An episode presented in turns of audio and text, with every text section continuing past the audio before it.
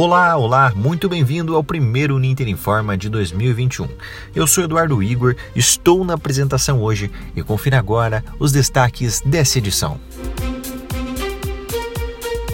Com a crise política no Brasil, o uso da Lei de Segurança Nacional no país tem dividido opiniões a respeito da liberdade de expressão. E você, sabia que a eleição indireta está prevista na legislação brasileira? Só que o procedimento só pode ocorrer dentro de algumas condições especiais. Como manter a saúde física e mental das crianças em plena pandemia? Isso aqui já é informação de utilidade pública. É possível fazer tudo isso sem sair de casa? E no quadro Comenta aí, o tema é o tratamento preventivo à Covid-19. Você é a favor ou contra o uso de medicamentos precoces? E o seu Miro, que já falou que está vacinado, recebeu uma mensagem no WhatsApp sobre os riscos do imunizante e ficou preocupado. Será verdade ou mais uma fake news? E mais, agenda cultural e previsão do tempo, agora no Ninter Informa. E antes da gente ir para as reportagens, é sempre muito interessante a gente falar para você interagir conosco através das nossas plataformas, tá? Arroba Jornalismo Ninter no Facebook. Vou repetir, arroba Jornalismo Ninter e por lá você consegue participar do nosso programa também. Agora, se você quer acessar os programas anteriores, tem duas formas. Primeiro pelo mediaçãoninter.com.br, que aliás nós vamos falar mais dele aqui durante esse programa, e também pela Rádio Ninter, em uninter.com/rádio. O primeiro, mediaçãouninter.com.br e depois pela Rádio Ninter em uninter.com/rádio. E começando com a nossa primeira reportagem do programa, o agravamento dos ânimos políticos no Brasil trouxe à tona o debate sobre o uso da Lei de Segurança Nacional. E nas últimas semanas, essa polêmica ganhou destaque aqui no país, né? principalmente do uso da lei para restringir a liberdade de expressão. E esse é o tema da reportagem produzida pelo estudante Maurício Geronasso. Vamos lá. A Lei de Segurança Nacional está na mira do Supremo Tribunal Federal. A prisão do deputado federal Daniel Silveira, do PSL do Rio de Janeiro, e a intimação do youtuber Felipe Neto, acusados de ameaçar autoridades, acendeu uma luz amarela na corte brasileira. A polêmica se deve ao fato de que a lei estaria contrariando o direito à liberdade de expressão, previsto na Constituição Federal. Criada em 1983, a Lei 7170 visa, abre aspas, conter crime contra a segurança nacional e a ordem política social. Os artigos têm sido citados para casos de ofensas contra autoridades governamentais, incluindo ministros do próprio STF. Amélia do Carmo Sampaio Rossi, mestre e doutor em Direito, explica por que a lei criada na ditadura tem sobrevivido mesmo após a Constituinte de 1988. Os países têm hoje, né, e da complexidade da vida, determinadas leis continuem sendo utilizadas e se perceba só mais adiante que talvez ela guarde incongruência com a Constituição. Portanto, ela não poderia mais ser aplicada porque foi considerada não recepcionada. Não é exatamente inconstitucionalidade, porque o controle de constitucionalidade a gente só faz a partir dos atos promulgados por meio, por intermédio da própria Constituição. Ah, foi criada uma lei tal, mas essa lei viola a Constituição, ela pode ser declarada inconstitucional. O ministro do STF, Ricardo Lewandowski, declarou recentemente sua oposição à Lei de Segurança Nacional. Em uma transmissão durante um evento, ele se pronunciou publicamente. O Supremo precisa é, dizer se esse fóssil é, normativo é ainda compatível não apenas a letra da Constituição de 88, mas o próprio espírito da Constituição de 88. De acordo com a Amélia Rossi, ainda que a validade da Lei de Segurança Nacional mereça ser reconsiderada, é importante resguardar o direito à liberdade de expressão. Por outro lado, o direito previsto na Constituição Federal também não pode ser encarado como uma carta branca para cometer injustiças. Afinal de contas, a própria Constituição ela estabelece no artigo 5 inciso 4 a mais ampla liberdade de manifestação do pensamento do direito à opinião. Obviamente que ainda ela pontua, né? Você pode falar o que você quiser usando de qualquer meio de comunicação, mas você tem que ser responsável por aquilo que você diz. Ao ser responsável, você tem que entender que a Constituição vai dizer. Se houver um, um exercício abusivo, e é possível, nenhum direito é absoluto, é possível que exista um exercício abusivo. Né, da, da, liberdade de expressão, por exemplo. O indivíduo tem que arcar com as consequências, ele pode ter que responder na esfera civil, com indenização por dano moral, material à imagem, na esfera criminal, né, com os crimes contra a honra. Então, existem, a, própria Constituição dá já né, instrumentalização. A Advocacia Geral da União já se posicionou contrária à revogação da lei. Os deputados e senadores também não têm consenso em relação ao tema, que ainda deve ser arrastado por algum tempo. Já o Supremo ainda não marcou data para analisar o caso. Maurício Geronasso para o Ninter Informa.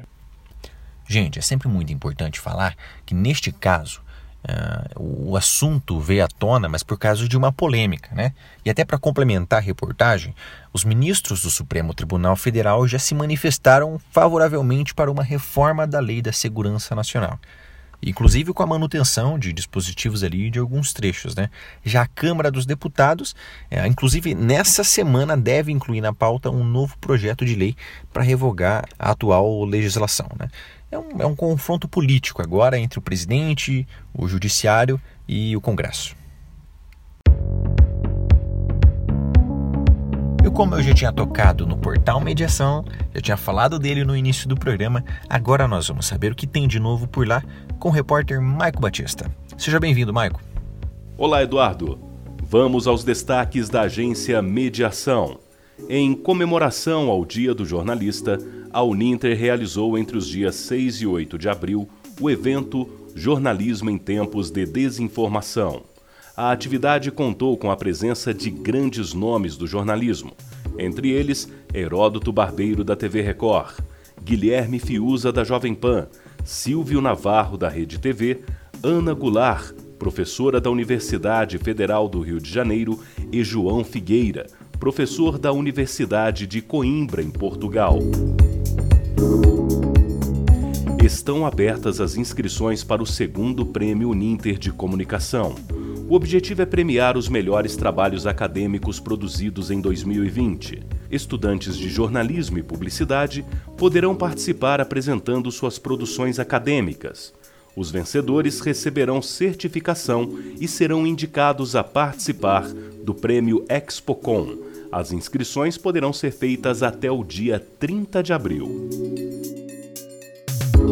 O programa Literácia da Mídia, exibido na quarta-feira, dia 24, trouxe como convidado José Carlos Fernandes, jornalista, professor do curso de jornalismo da Universidade Federal do Paraná e também colunista do jornal Gazeta do Povo. No bate-papo, o professor José Carlos falou sobre o espaço para a crônica no jornalismo atual. Foi publicado também o vídeo documentário intitulado Chegada dos Pioneiros a São José do Cedro. O documentário, produzido pelo estudante de jornalismo de Jonathan William, conta a história da colonização do município de São José do Cedro, uma cidade cheia de belezas naturais, colonizada em 1950 por 21 agricultores que saíram do Rio Grande do Sul. Essas e outras notícias você encontra no portal da agência Mediação em www.agenciamediação.com.br. Repetindo, www.agenciamediação.com.br. Esses foram os destaques da semana e até o próximo programa. Maico Alexandre para o Uninter Informa. Gente, como vocês podem ver, a equipe do Uninter Informa está com algumas caras novas, que inclusive vocês vão ver aí ao longo do programa, tá? É, geralmente o programa ele era exibido ao vivo, mas por conta da pandemia, já tem até algum tempinho que nós estamos trabalhando dessa forma, o conteúdo ele é gravado pelos estudantes, cada um em sua casa, cada um produz seu material e para manter o isolamento social, mas a qualidade das informações continua a mesma. E ainda falando de polêmica, as eleições indiretas, praticadas no Brasil durante o período da ditadura militar, estão previstas na legislação brasileira. Porém, para ser acionada, a eleição indireta deve seguir alguns critérios específicos. E é justamente esses critérios que nós vamos saber na reportagem de Maicon Bavin. Quando o assunto é eleição indireta, muitos podem achar que isso é coisa do passado, só que ela está na Constituição e pode acontecer. Mas calma, Para que ela entre em prática, há todo um processo. E para entendermos melhor como isso funciona, vamos falar com o advogado e professor em direito, Éder Mate. Eleição indireta é aquela em que os candidatos ao cargo executivo, ou seja, prefeitos, governadores e presidente da República, incluídos os seus vices, não são eleitos diretamente pelo povo, mas sim pelos titulares do poder legislativo da mesma circunscrição regional, chamado de colégio eleitoral por esta forma de eleição, através do alcance de uma maioria simples entre os votantes, o mais votado exercerá o mandato até o final do quadriênio originário, ou seja, não há prorrogação no tempo de mandato até uma nova eleição direta. As eleições indiretas podem acontecer com as três esferas: nacional, estadual e municipal. Éder lembra que o pleito indireto cabe somente ao executivo. A eleição indireta é convocada unicamente quando ocorre a perda do mandato quanto aos representantes do Poder Executivo, com afastamento dos cargos durante os dois últimos anos de mandato. Se isto ocorre nos dois primeiros anos, serão convocadas eleições diretas, que é aquela onde o eleitor é convocado para eleger os seus representantes a concluírem o quadriênio de gestão. O professor explica o porquê das eleições indiretas serem convocadas pela Justiça Eleitoral no Brasil. Há de se destacar que a legislação, a exemplo do artigo 81 da Constituição Federal, prevê esta modalidade de eleição somente para os titulares de cargos eletivos do Poder Executivo, visto que em sede de poder legislativo, se ocorrer alguma vacância, o suplente assumirá o cargo eletivo. Aqui em Rondônia, a cidade de Rolim de Moura é uma das que estão sujeitas à eleição indireta. O prefeito e vice tiveram um mandato cassado por irregularidades nas eleições de 2016. Caxias, no Rio Grande do Sul, passou por esta experiência no início de 2020. Em 2017, o Brasil quase teve indiretas com a eventual saída do presidente Michel Temer. Maicon Pavim, para o Ninter Informa. Esse é mais um assunto que é bastante polêmico se a gente for falar dele. Ao longo da história do, dos presidentes do Brasil, a gente já teve alguns personagens políticos que já foram eleitos pelas eleições indiretas. Né? O último foi Tancredo Neves, que, que acabou falecendo né, em 1985. Inclusive, faleceu antes de assumir o cargo. Getúlio Vargas, né, período de 1934 até o período de 1937 desde o impeachment da, da ex-presidenta Dilma, vem se debatendo o uso das eleições indiretas no Brasil, essa mudança. Mas a gente tem que parar para pensar: será que voltar no passado é, seria importante? É sempre interessante a gente refletir sobre o momento, até porque nós estamos falando de 1985. É sempre bom a gente refletir: será que vale a pena dar esse passo para trás? E por falar num tema que divide opiniões, agora é hora do nosso quadro Comenta aí. Com o aumento dos números da Covid-19 no Brasil, o uso de medicamentos preventivos tem aumentado. Mas o chamado kit Covid faz parte desta polêmica, principalmente sobre a eficácia dos remédios. Os estudantes de jornalismo André Lara, de Curitiba, aqui no Paraná, e Geisa Moraes, de São Luís do Maranhão, deram sua opinião. Meu nome é André Lara, eu sou estudante de jornalismo do quarto ano. Eu sou totalmente contra o tratamento precoce da Covid-19 até porque nenhum estudo científico comprovou que esses remédios realmente funcionam no combate contra a doença. É evidente que nos últimos dias, com o aumento dos casos, o aumento das mortes das pessoas, elas acabam se preocupando mais. Mas é importante ressaltar que não existe remédio que previne ou que cure a Covid. As pessoas hoje em dia precisam ser mais racionais, porque além de não prevenir nem tratar a Covid, algum desses remédios distribuídos pelas prefeituras de algumas cidades, conhecido como kit Covid, causam danos ao organismo e acabam piorando toda a situação. Geisa Moraes, aluna do quarto período. Diante desse momento de pandemia que estamos vivendo, existe para mim, na minha opinião, dois pontos fundamentais. O primeiro ponto, fortalecer o sistema imunológico. O segundo ponto, que você busque um acompanhamento médico. O médico saberá, naquele momento, naquelas condições que você se encontra, receitar o que for melhor para esse tratamento.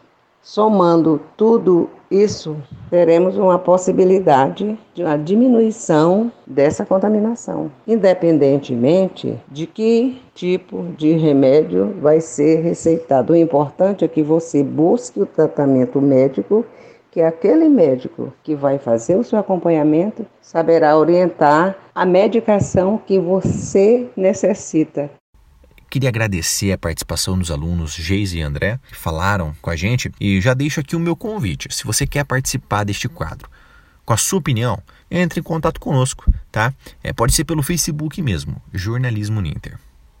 E agora chegou a hora da gente falar com ele, né, o seu Miro. Nesta semana teve uma notícia aí nas redes sociais que chamou a atenção.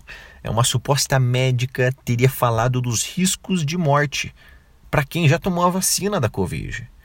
E o seu Miro, que já se declarou aí um, um ouvinte assíduo do nosso programa, mandou uma mensagem e quer saber se isso é verdade ou não. Ele está preocupado pelo jeito. Vamos ouvir. Rapaziada do Uninter Informa, tudo bem com vocês? Gente, que saudade, mas que saudade. E quer dizer que essa sexta vai ser o primeiro programa do ano? Rapaz do céu! Olha, para quem não me conhece, gente, prazer, eu sou seu Miro. Assim, eu não sou velho, eu sou um idoso. Eu, eu sou um ouvinte assíduo do programa, mas assim, desde que começou. E eu não levo muito jeito para mexer em, em celular, internet, essas coisas. Então o pessoal daqui do Ninter Informa, rapaziadinha, sempre me ajuda com a veracidade das notícias, para saber se é verdade ou não, essas coisas. Inclusive, faz tanto tempo que eu não falo com você, rapaz do céu, que deu até tempo de tomar a primeira dose da vacina. Dá para crer nisso? E parecia que nunca ia chegar eu sou livre. Aliás, era justamente isso que eu ia falar. Porque eu tô preocupadíssimo com uma notícia que tá por aqui. Eu já vi de tudo, já. E tá no Reuters, tá no Facebook. É um artigo de uma. Como é que chama? Uma, uma osteopata lá dos Estados Unidos. Ela afirma que 30% das pessoas que tomaram a vacina vão morrer em até três meses. Isso por causa de uma alergia que a vacina pode dar. Rapaz do céu, mas que confusão. Primeiro é pra gente tomar vacina, para não morrer de Covid. Depois a gente fica horas e horas no carro para tomar vacina e fala que a gente vai morrer em três meses. Eu tô mais por fora que cotovelo de caminhoneiro mesmo. E outro, logo agora que tinha comprado uma bicicletinha ergométrica para melhorar minha saúde. Parcelei 70 vezes que não vai dar nem pro cheiro. Imagina, se bem que às vezes pode ser mentira isso aí, né? Tinha até um link na notícia que não abria de jeito nenhum. Estranho texto, Deus, sou livre, cheio de erros de português. Parece eu escrevendo com o corretor do celular. Mas eu vou aguardar a resposta de vocês aí, tá certo? Procede? Será que eu posso tomar minha segunda dose tranquilo? Gente, um forte abraço.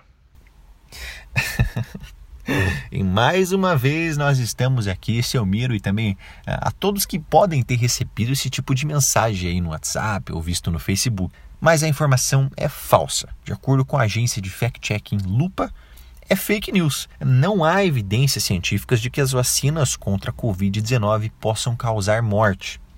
A médica que faz os comentários ali na notícia eh, acerca das vacinas, ela é uma ativista anti-vacina lá dos Estados Unidos.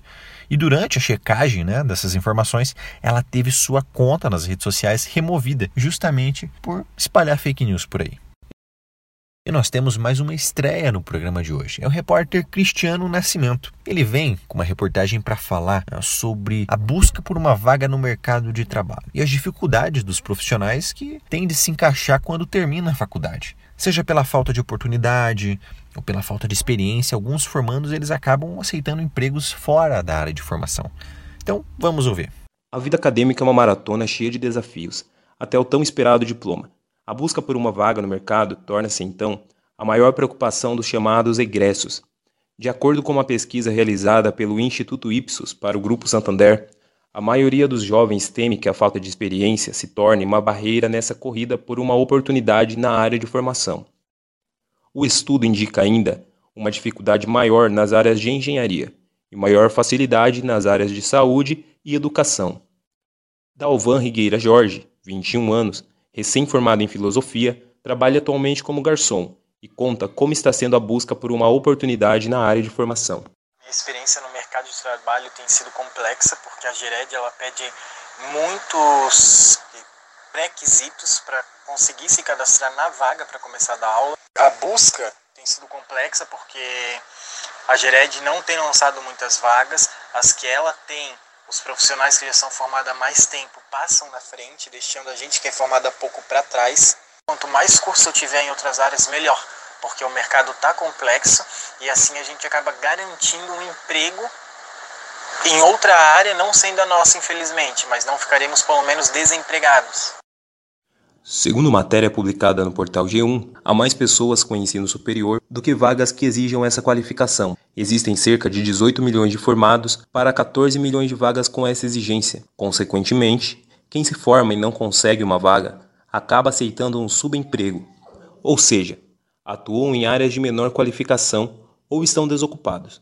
Por outro lado, o diploma aumenta o ganho salarial em 38% em média. Já a taxa de desemprego entre graduados é de apenas 6%. João Carlos da Silva, 51 anos, bacharel em Ciências Políticas, é gerente de Relações Institucionais. Ele diz não ter encontrado grandes dificuldades na busca por emprego e afirma que o mercado está em busca constante por profissionais em sua área. A dica que eu dou é que cada universitário, antes de iniciar uma graduação, pesquise, busque informações dentro da área que pretende atuar e assim terá mais facilidade na hora de escolher o seu curso. A professora Tatiana Felser Ronck, pós-graduada em Gestão Escolar e orientadora educacional da Uninter do Polo Blumenau, aponta as maiores dificuldades e dúvidas encontradas por egressos na área da educação. geralmente, a insegurança deles é mais voltada é, para a questão do planejamento versus demanda. É, eles comentam que ah, existe uma dificuldade muito grande porque os seletivos tratam muito da teoria, mas e não, não acabam é, é não contemplando é, a prática ou o conhecimento real aplicado na, em cada área respectiva. Né? Então, essa também é uma dificuldade é, que, se, que é encontrada por eles na, nesse início né, no mercado de trabalho. Cristiano Nascimento, para o Uninter Informa. Eu só queria fazer um comentário aqui, porque na reportagem do Cristiano a gente consegue entender bem esses dois lados. É, a área de atuação e a área de formação. A área de atuação é aquela que às vezes a pessoa já trabalha ou acaba tendo que trabalhar para justamente pagar uma faculdade ou não encontra uma outra saída dentro da área de formação. Consequentemente, a área de formação é aquela que a pessoa já estuda. Então, o profissional que está nessa situação, acho que até pode tentar alinhar esses pontos em comum, né? Ele não precisa jogar formação fora, até porque seria tempo e dinheiro gasto. E dependendo da área que ele atua, isso pode até ser um diferencial se conseguir conciliar as duas coisas. Mas claro, gente, o fator principal também é a falta de oportunidade. E aqui no Ninter Informa você também confere informações de utilidade pública. E é com ela, com a repórter Carla Marcolin. Tudo bem, Carla? Quais são as informações dessa semana? O salário maternidade poderá ser prorrogado para além dos 120 dias regulares.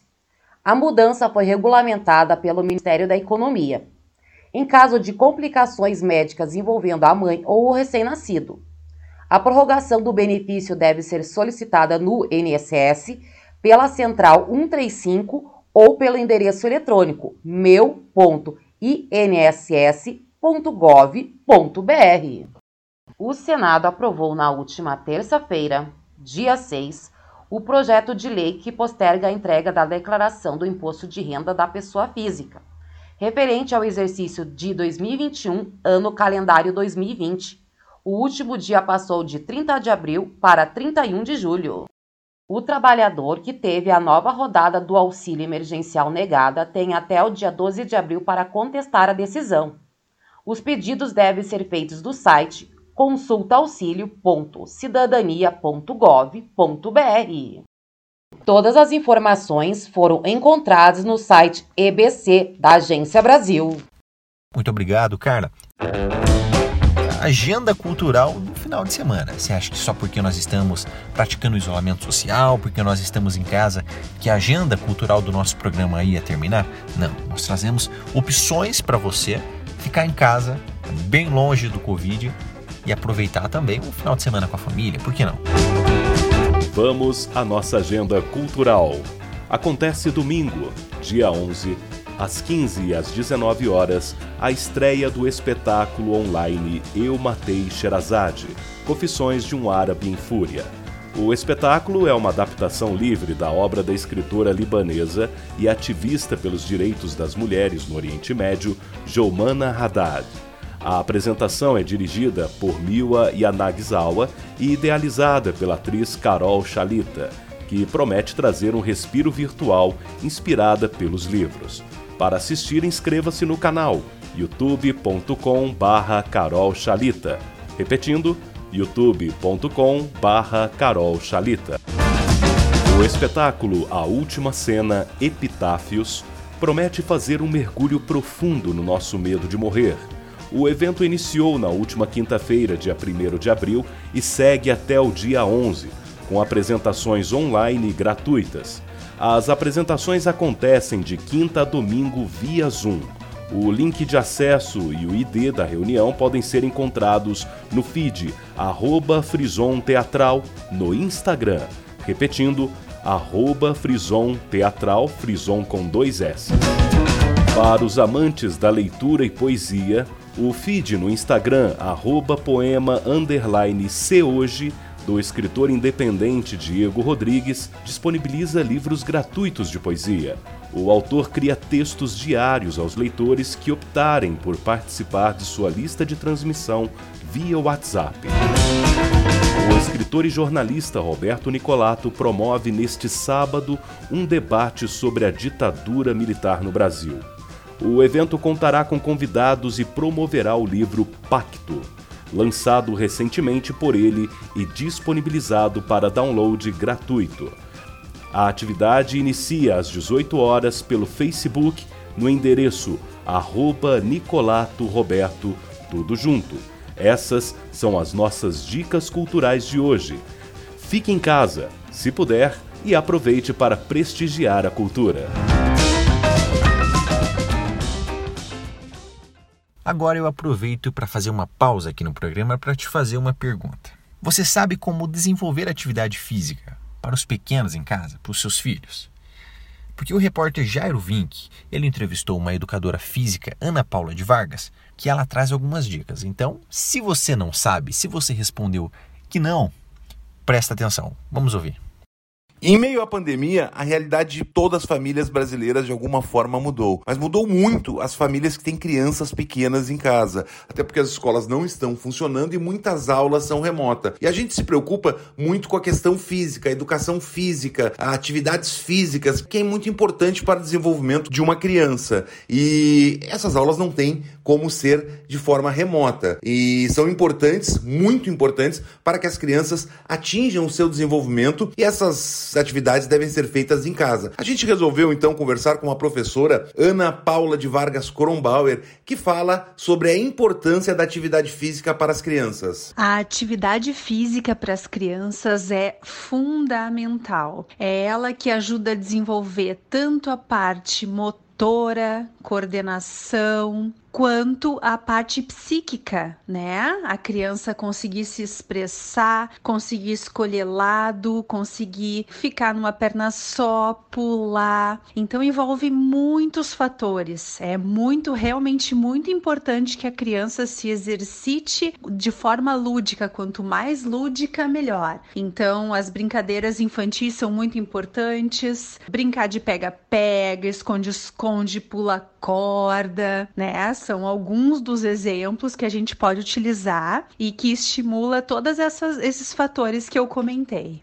Professora, em meio à pandemia, escolas fechadas, você que é educadora física e tem filhos pequenos, como tem desenvolvido as atividades para os seus filhos? Nesse momento, especialmente, né, de escolas fechadas com toda essa nossa pandemia, aqui em casa a gente está recorrendo a caminhadas na quadra, a gente tem utilizado passeios de bike, algumas brincadeiras de esconder na garagem do prédio e também colocar músicas bem animadas, videoclipes de músicas animadas e dançar na frente da televisão, né? São algumas das coisas que foram funcionando aqui em casa com os meus pequenos. E a pequena pequena, principalmente de quatro aninhos, gosta muito. Então tem sido experiências bem bacanas. E agora, uma dica, professora, aos pais que não são professores, o que eles deveriam fazer de atividades em casa com os seus filhos para ajudar no seu desenvolvimento?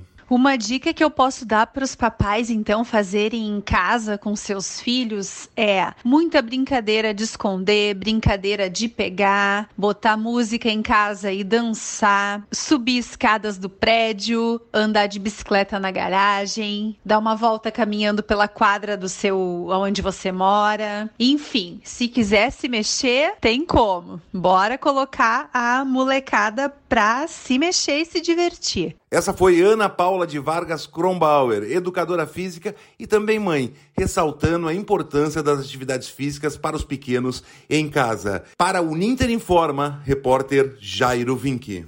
Mas calma aí, calma aí. Se você já estava planejando em fazer alguma atividade lá fora, é importante a gente saber como é que fica o tempo aí na região. Então nós vamos falar agora com o repórter Adonias Correia que traz pra gente a previsão do tempo. Adonias, será que o frio ele chega de vez? Vamos ter aquele famoso céu de brigadeiro? Conta pra gente e também seja bem-vindo, meu querido. Na região norte, o sábado e domingo deve ser bastante chuvoso, principalmente à tarde e à noite. A previsão é de 20 milímetros durante os dois dias. No entanto, as temperaturas continuam altas mínima de 22 graus e máxima de 30. Já na região centro-oeste, a circulação de ventos em vários níveis da atmosfera intensifica as áreas de instabilidade em cidades como Mato Grosso, Goiás e Distrito Federal. Porém, não deve chover. O tempo segue nublado e abafado, com as temperaturas chegando em até 33 graus. O fim de semana na região sudeste terá amplo predomínio do sol, inclusive com céu claro em algumas áreas. Pode ter chuva muito isolada, por exemplo, no Espírito Santo, sobretudo no sábado. Com ar mais seco e quente, as máximas seguem em elevação e podem chegar a 31 graus ou 32 na capital e variar de 33 a 35 graus na cidade do Rio de Janeiro. Por fim, na região sul, não tem previsão de chuva, mas o frio deve continuar por lá, principalmente nas primeiras horas do dia e à noite. O alerta vai para o litoral gaúcho, com ventos que podem chegar a 50 km por hora máximas de 28 graus e mínimas de 15. Todas essas informações são no portal Clima Tempo. Adonias Correia para o Ninter Informa. Muito obrigado ao repórter Adonias Corrêa, trouxe as informações da previsão do tempo. Eu confesso que eu até me surpreendi aqui, achei que a chuva ia chegar no sul, né, geralmente considerado uma das regiões mais frias aqui do país, mas pelo jeito não. Vamos ficar sem chuva, vai dar para poder estender a roupa no varal sem medo. E o Ninter Informa fica por aqui. Acompanhe mais em facebook.com barra jornalismo Ninter e no portal mediaçãoninter.com.br. O Ninter Informa é exibido a partir das 18 horas pelo Facebook do curso de Jornalismo Ninter e também pela Rádio Ninter. E os programas anteriores você consegue assistir no Mixcloud, tá? É mixcloud.com barra Informa. Muito obrigado pela sua participação, pela sua companhia. Eu sou Eduardo Igor, me despeço de você. Estive na apresentação hoje também como editor-chefe. Nas reportagens nós tivemos Maurício Geronasso, Maicon Pavim, Cristiano Nascimento e Jairo Santos. Na produção desta edição participaram Carla Marcolin, Maico Batista, Cristiano Nascimento e Cláudio Sampaio. E a edição também é do nosso querido Jairo Santos. A orientação e coordenação do curso de jornalismo Uninter é do professor Guilherme Carvalho. Até a próxima edição.